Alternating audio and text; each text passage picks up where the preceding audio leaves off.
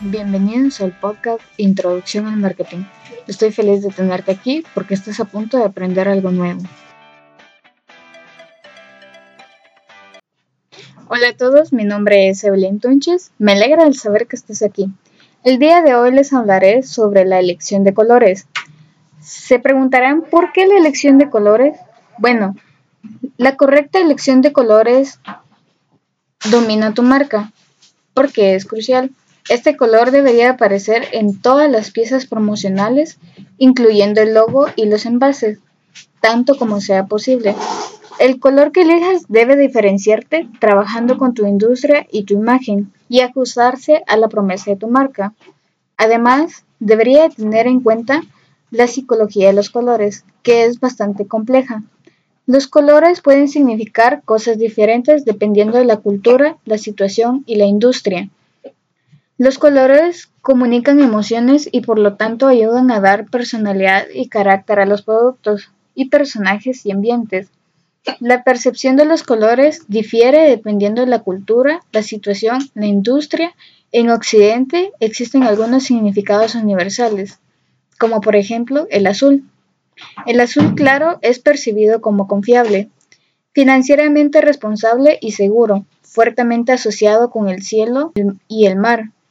Azul es sereno y universalmente aceptado. El azul es un color especialmente popular en las instituciones financieras debido a que su mensaje de estabilidad inspira confianza. El rojo incrementa el ritmo cardíaco y acelera la respiración. Esta respuesta hace que el rojo sea agresivo, energético, provocativo y captador de atención. Cuente con el rojo para provocar una respuesta pasional, aunque no siempre es favorable. Por ejemplo, el rojo puede representar peligro o deuda. El verde en general conmota salud, frescura y serenidad. Sin embargo, los significados del verde varían con muchas formas. Los verdes más oscuros están asociados con la riqueza y el prestigio, mientras que los verdes más claros son calmantes. El amarillo en cada sociedad, por ese motivo, este color comunica optimismo, positivismo, luz y calidez. Ciertas formas parecen motivar y estimular el pensamiento y la energía creativa. El ojo ve los amarillos brillosos ante cualquier otro color, haciéndolos ideales para exhibidores del punto de venta. El color púrpura, por su mezcla de color pasional rojo y azul, tranquilidad. El púrpura evoca misterio, sofisticación, espiritualidad y realeza. Sus modos más lavados invocan nostalgia y sentimentalismo. El rosa.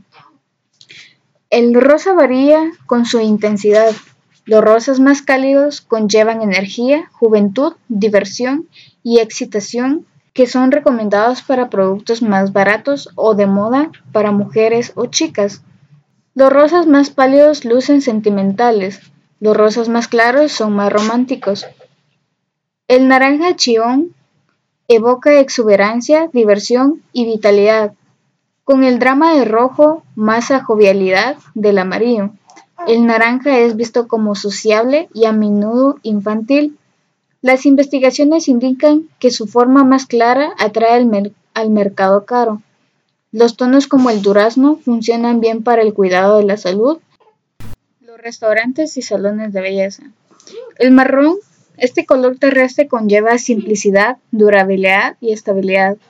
También puede generar una respuesta negativa de los clientes que lo relacionen con suciedad, Ciertas formas del marrón, como el terracota, puede transmitir una apariencia cara desde una perspectiva funcional.